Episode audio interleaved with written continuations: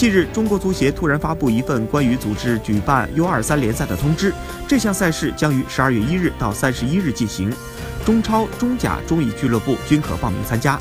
得知这项赛事并非强制要求参加，各家俱乐部的第一反应算不上积极。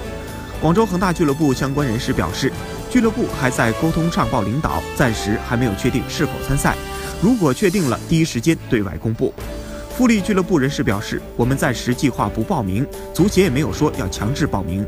中乙深圳人人雷曼足球俱乐部高层表示，我们不愿意参加。中乙梯队建设和人员结构没有中超、中甲那么完善，我相信中乙大部分俱乐部应该都不愿意参加。